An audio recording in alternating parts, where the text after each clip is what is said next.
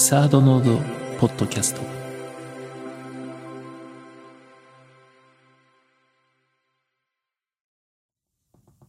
こんにちは人生相談のコーナーですでは早速今日のお便り読んでいきたいと思いますキリスト教と資本主義は相反するものではありませんか？うん。はい。なるほどね。あの、確かに、その資本主義をガンガン押してってる国がキリスト教国だったりするわけなんだけど、そういう、こう、不思議さっていうのはきっとあるよね。うん。だって、あの、キリストの言ったことっていうのは、例えば、私についてくるときにね、持ち物全部売って貧しい人に分けてから来なさいって言ったりさ。あの、キリストが死んだ後の初期の教会っていうのもね、やっぱりみんなそこに集まった時にみんな持ち物を全部分け合ったり、お金も分け合って、貧しい人たちにもうそれを全部、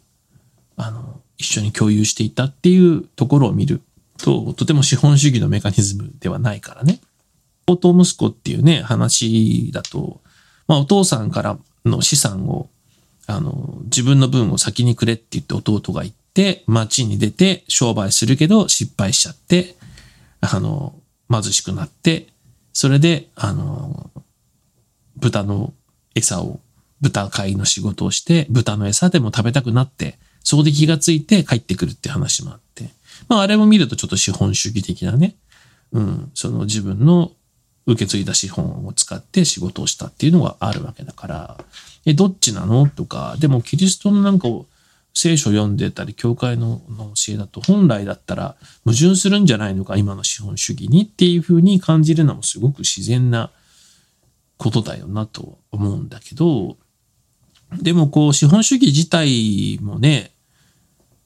過渡的なそのものなわけじゃない？過渡的ななんか制度なわけだよね。その封建主義があって、まあそういうところでこの農夫から年貢を吸い取るみたいなところから、まあ、産業革命を経て、まあいろいろありながら、その資本主義に至って、結局まあその資本がある人が労働力を買うことができるっていうね。まあある意味では、この保険制度とは違って、あの、チャンスがあると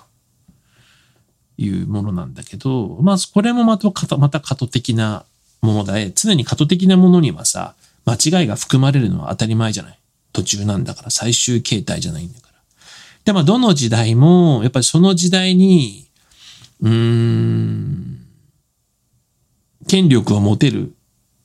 人たちって得意な人たちだよね。水泳大会の時は水泳が得意なやつができるしさ。学校のテストだと勉強できるやつが勝つし。っていうような感じで、入れ替わってはいるけど、結局その時に、あの、勝てた人たちというかね、利益を得た人たちはなかなかそれをどけたくないっていう気持ちがね、あるし、しかもこの勢い力とかでやってたわけじゃなくて、実力がものを言う世界の中で、あの、勝った人たちっていうのは、当然、あの、そう簡単にこのルールが変わってたまるもんかっていうのは思ってると思うから、はるかに前から、その、なるべく資本主義がね、崩壊せずに続くようにっていうことは考えていると思うんだけど、まあだけど過渡的なものなので、あの、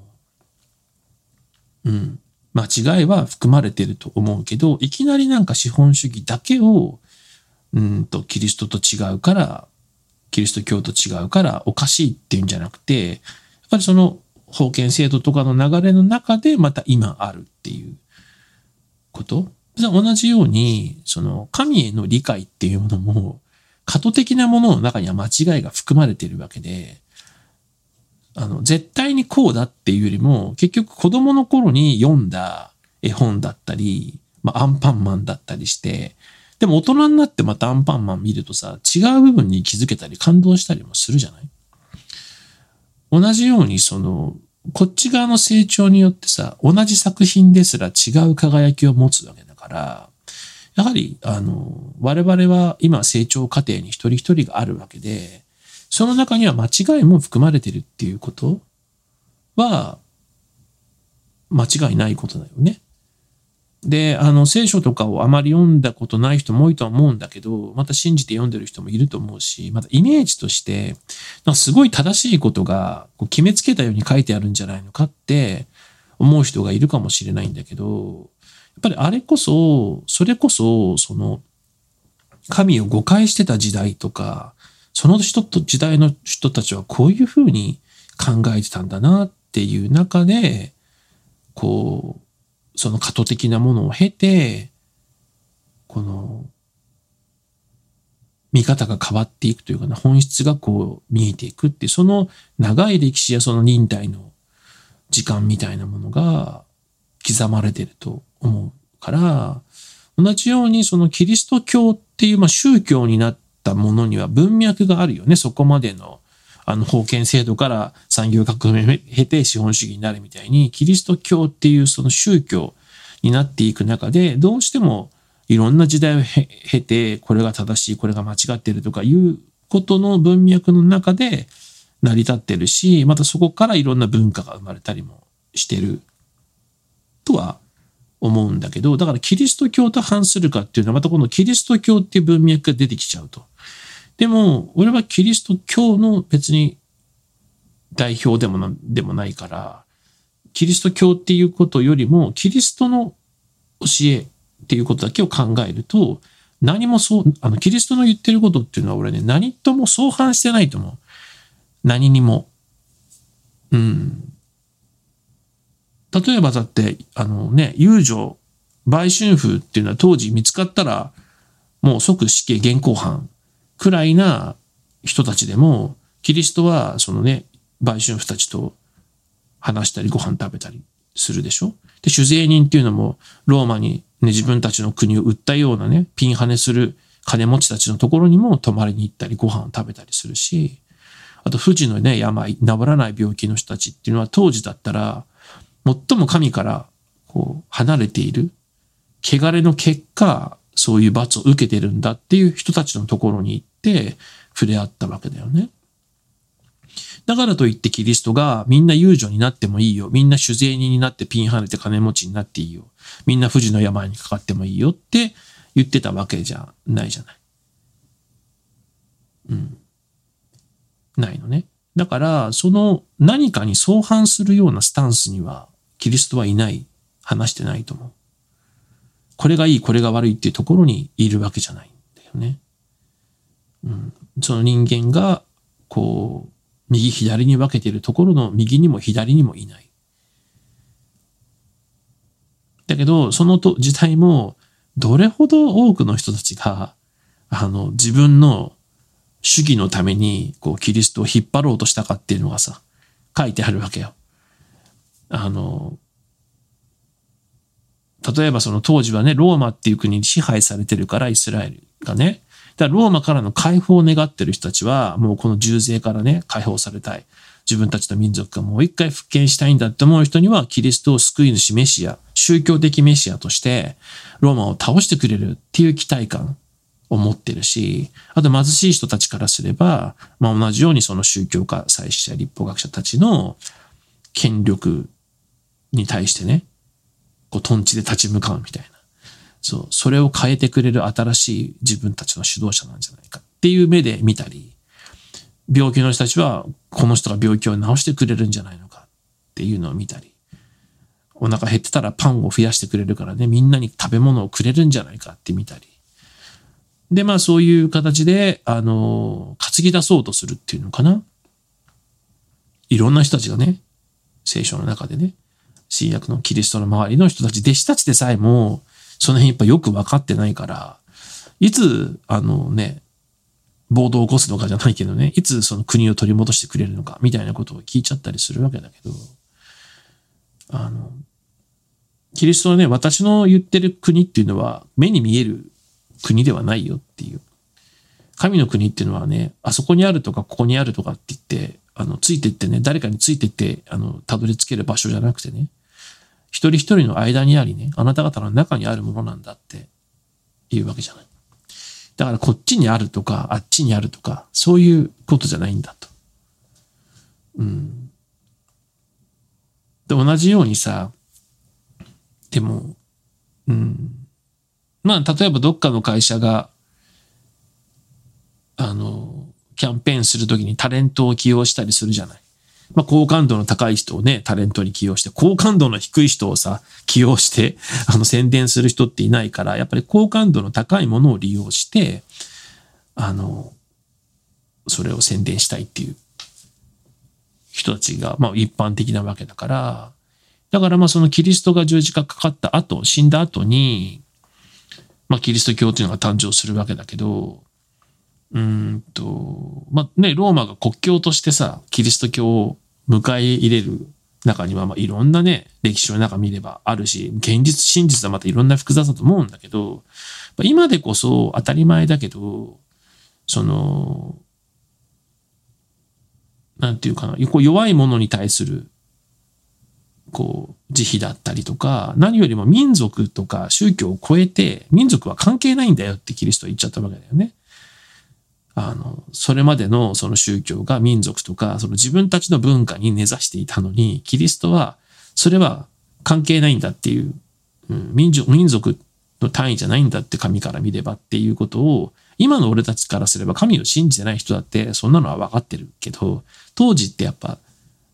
あの、分かってなかったから、だからまあローマ的にはさ、いろんな世界を支配していくためにね、そのそれぞれが土着の宗教でこう対立するのじゃなくて、あの、もっとこう、未来的な ものとして採用した部分っていうのがあると思うんだよね。タレント起用したみたいな。そう。だから、まあ便利に使っているところもあるし、多いと思うの。キリスト教っていうものをね。キリストの言ってることっていうのを。まあでもその結果当然さ、言ってることとやってることが違うから、今の人たちが、その一神教はどうだとか、キリスト教の考え方はどうだっていうふうにして、まあ、そこを攻撃したりするのもわかるんだけど、まあ、大体ね、あの、ね、自分たちの都合を隠すために、あの、好感度の高いタレント使うから、まあ、そういう形で使われてる部分っていうのもあると思うね。だってそれこそあの、キリストが十字架にかかるときに捕まるときにさ、弟子たちも最初、刀抜いて捕まるときに戦おうとして、まあ、戦ったんだよね。でもキリストはそれをさ、戦っちゃダメだって言って、あの、ね、こう切っちゃった相手の耳を直してあげるわけだよね。切り落とされた相手の耳をね。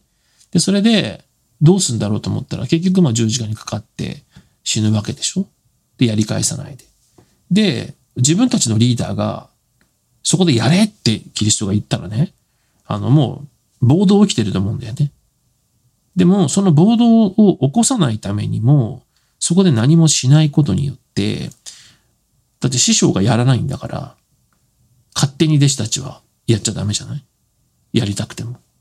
で、それで、そこで暴動は起きなかったわけだよね。その報復っていう形を使わなかったわけじゃない？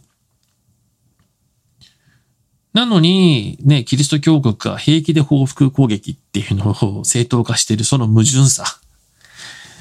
ね、それはの、どういう原理でやってるんだろうって、純粋に思う人がいてもおかしくないよね。うん。まあでも、これもまたね、あの、すべて過渡的なものだと思うんだよね。俺たちの正しさっていうのは。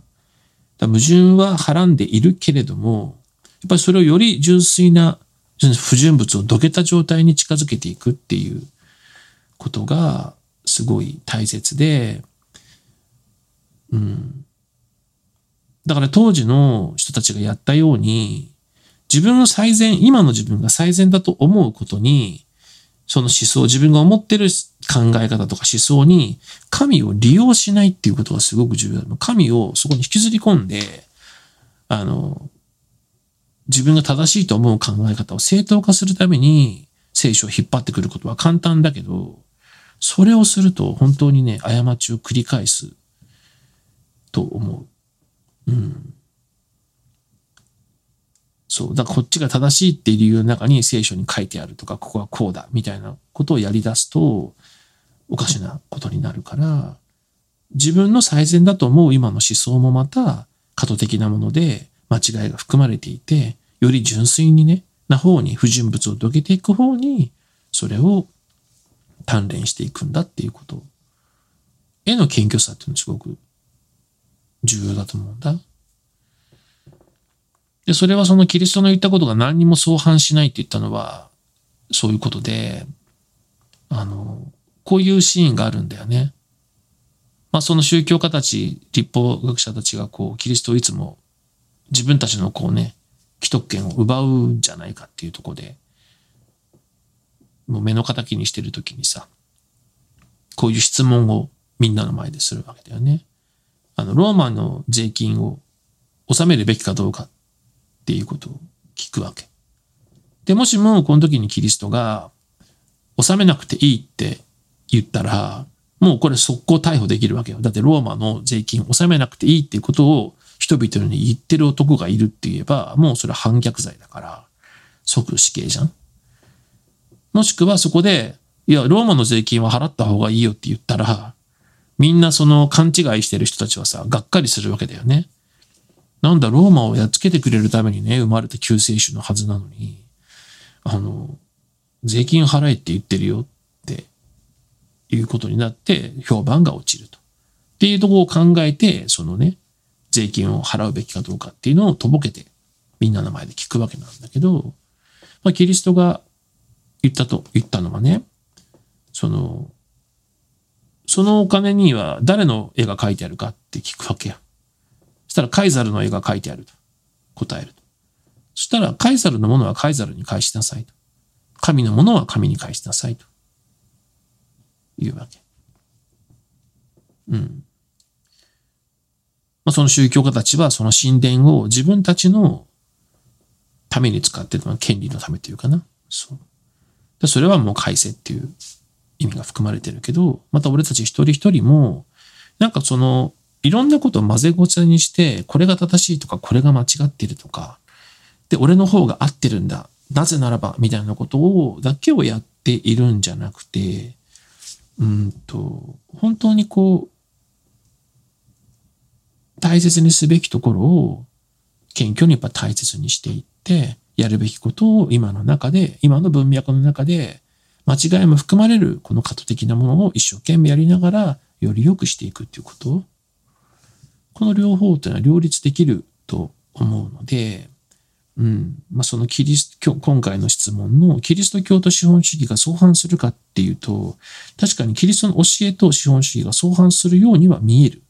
でも、宝刀息子の話を見ると資本主義的にも見えると。だけど、この相反するキリストの言ったことは何者にも相反しないと、俺は思うよ。その次元にはないと思う。うん。なので、あの、より純粋にね、不純物がないものに、過渡的なものを、こう、より良くしていくっていうことが大切で、その過程の中でね、今の自分の最善に、その思想に神を引き込んで、こう、神を利用しないっていうね、そう、ことはすごく大切なことなんじゃないのかな。うん。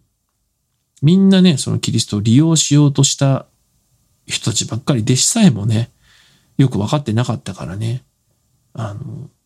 自分の考えの方に引っ張り込もうって思っちゃってたし、またそのワーワーワーワー当時集まってきた人たちも、こうしてくれんじゃないか、ああしてくれんじゃないかって思ってたし、そういう意味でめっちゃくちゃ孤独な話なんだよね、聖書を読んでるとね、キリストっていうのは。周りが本当にこう、それぞれの期待を寄せて盛り上がってはいるんだけど、違うところをこう見てると。で、その後でさえも、その後のね、2000年でさえも、やはり使われ方として、ね、そういうタレント起用みたいな使われ方の中で、あの、違うふうにこう利用されようとしていると。で、それはやっぱ人間ってそういうところあるよね。うん。自分の正しさを正当化するためになんか誰かの言葉を引用したり、よりこう強いもののね、こう言ったとか書いてあるとかそういうところを利用するところがあるけど、うん。真理そのものは何にも相反しないと思うから、うん。それを無理やりこう、正しさをこう強化するために見るんじゃなくて、よりこう、純粋になっていくために、そういうのを受け取っていく、感じていくっていうことが大切なんじゃないかなと思います。うん。でもね、うん、また何かあったら、ぜひ送ってください。じゃあね、また。サードノードポッドキャスト。